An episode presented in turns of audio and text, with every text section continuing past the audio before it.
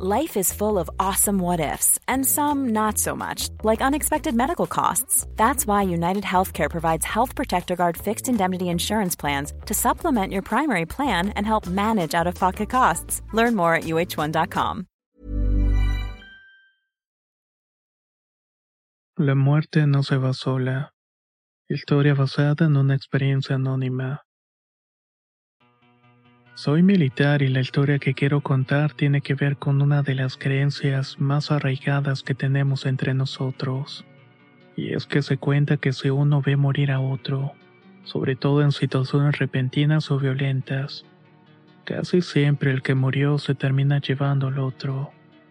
Por esta razón es que no hablamos de esto entre nosotros, por el miedo o porque al final el que lo puede contar termina por irse también. Los que estamos en el mundo y cumplimos con este servicio nos toca vivir y también ver muchos fenómenos raros o sobrenaturales. Pero una cosa es verlos y otra cosa es que te pasen a ti, como si se tratara de una sentencia de muerte.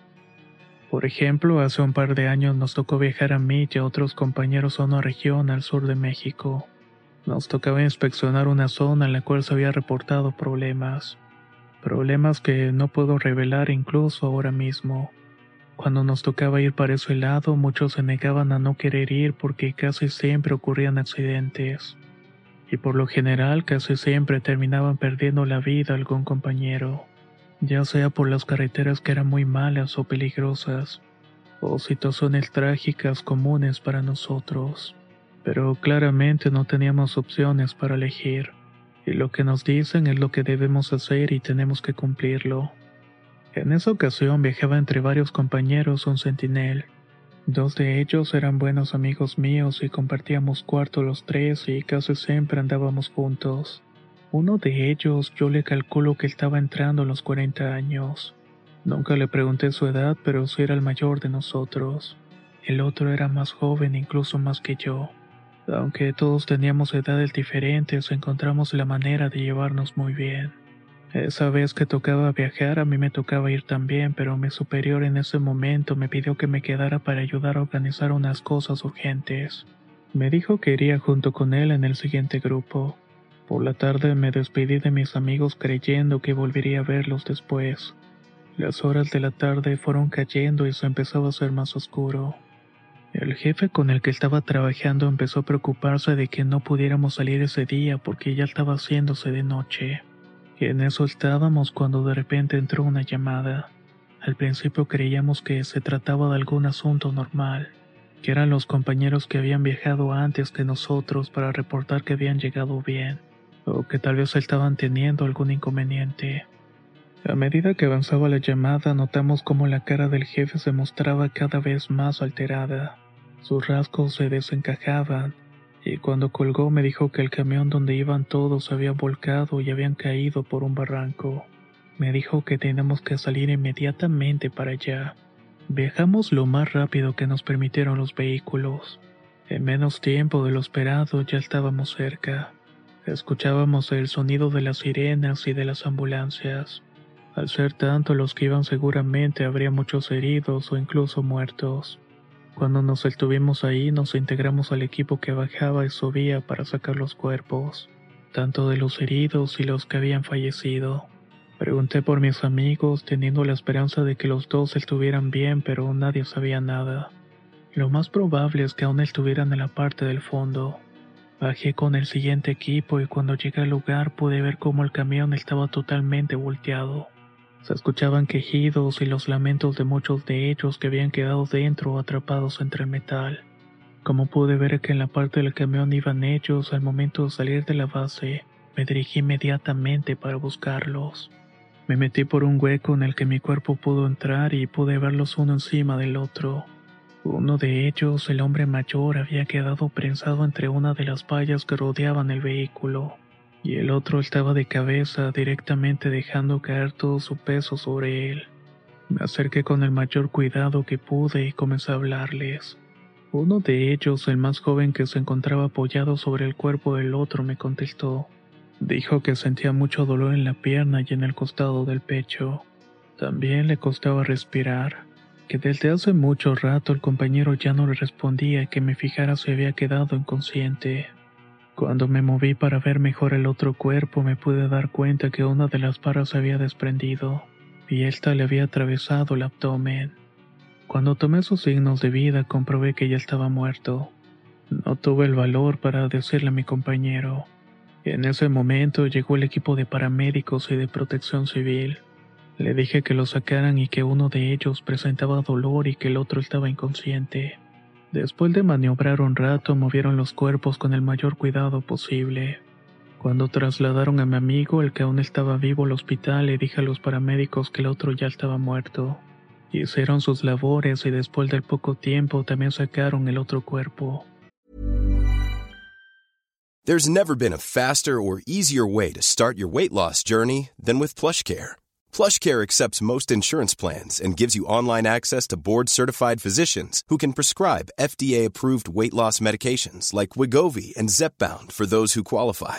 Take charge of your health and speak with a board-certified physician about a weight loss plan that's right for you. Get started today at plushcare.com slash weight loss. That's plushcare.com slash weight loss. plushcare.com slash weight loss. Spring is my favorite time to start a new workout routine. With the weather warming up, it feels easier to get into the rhythm of things. Whether you have 20 minutes or an hour for a Pilates class or outdoor guided walk, Peloton has everything you need to help you get going. Get a head start on summer with Peloton at onepeloton.com. Se terminó de sacar a todos por la madrugada. En cuanto lo hicimos, nos dirigimos al hospital donde los habían trasladado. Cuando llegué, pregunté por mi amigo y me dijeron que se había roto una de las costillas y las piernas, que había entrado cirugía de emergencia pero lo habían salvado y que todo había salido bien. En ese momento estaba recuperándose inconsciente. Me quedé en la sala esperando que me dieran noticias de él y de los otros compañeros. Después de un rato el sueño empezó a vencerme y me quedé dormido. Esa noche soñé que yo estaba también en el accidente y veía que mis dos amigos morían, y que el mayor de ellos me decía que no podía irse solo, que teníamos que irnos los dos con él. Ya no supe nada más porque en ese momento una de las enfermeras me despertó. Me dijo que mi amigo había recobrado el conocimiento hace un momento que estaba preguntando por alguien y que no sabía si se trataba de mí o de otra persona. Cuando me dijo el nombre supe que se trataba del que había muerto. Le pedí a la enfermera que por favor no le diera informes sobre él. Le conté que en el ejército se tiene la creencia de que cuando uno de nosotros ve morir a otro de nuestros compañeros, el que muere se lo lleva porque no se pueden ir solos.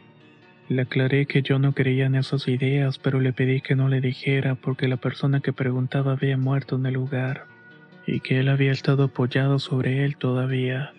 Si se enteraba de eso, se pondría paranoico y creería que también iba a morir.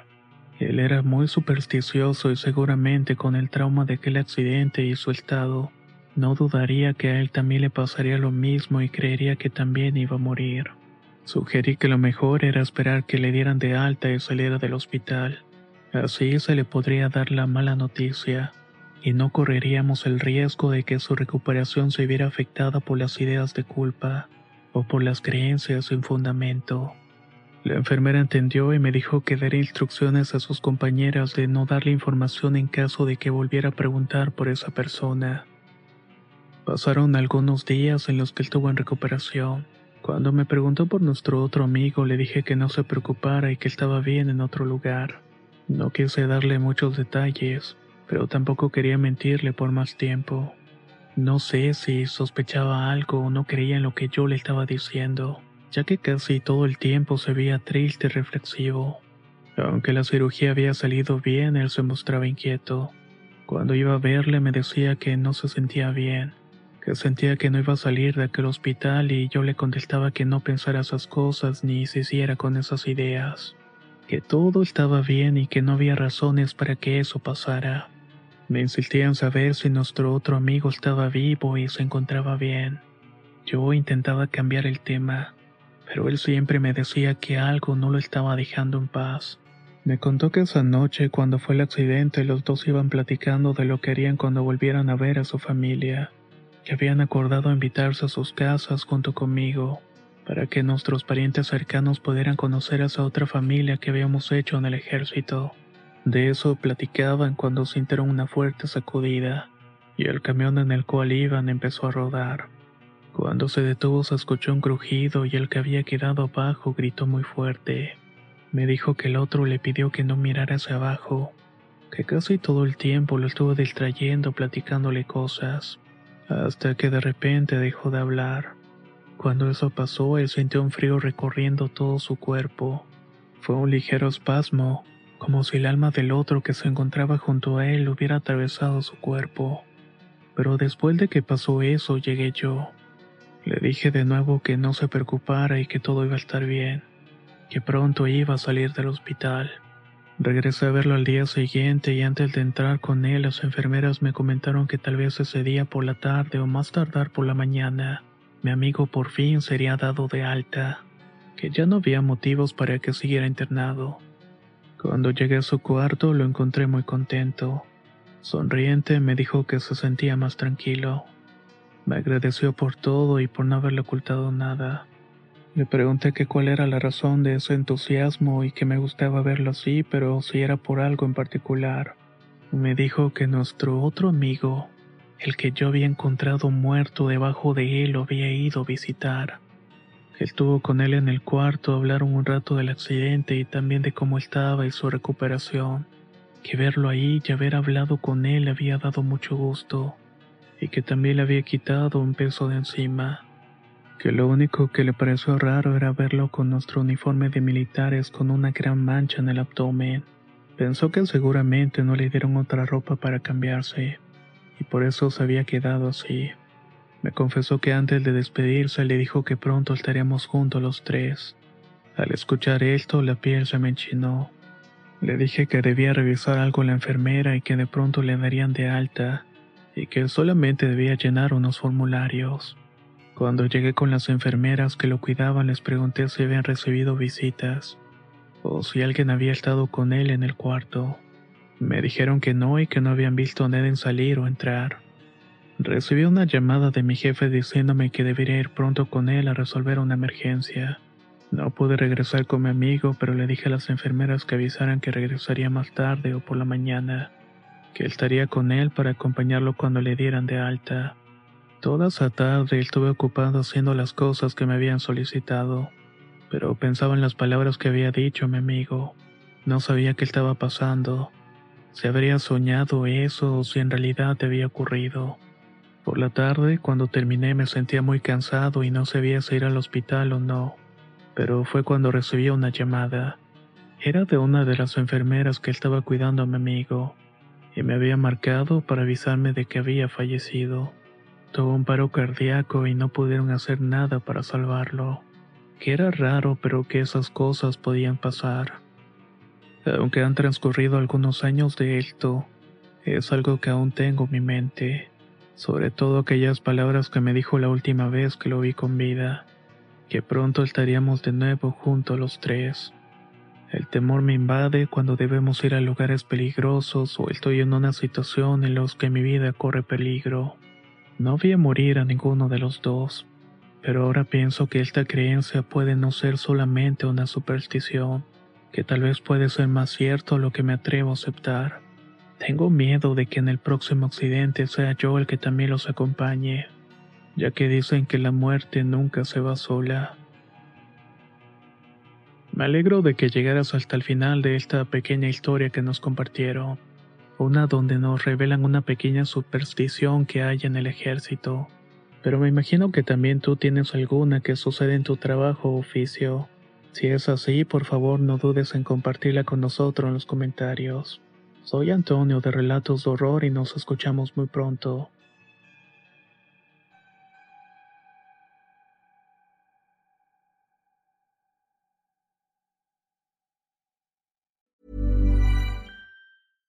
Small details are big surfaces. Tight corners are odd shapes. Flat, rounded, textured, or tall.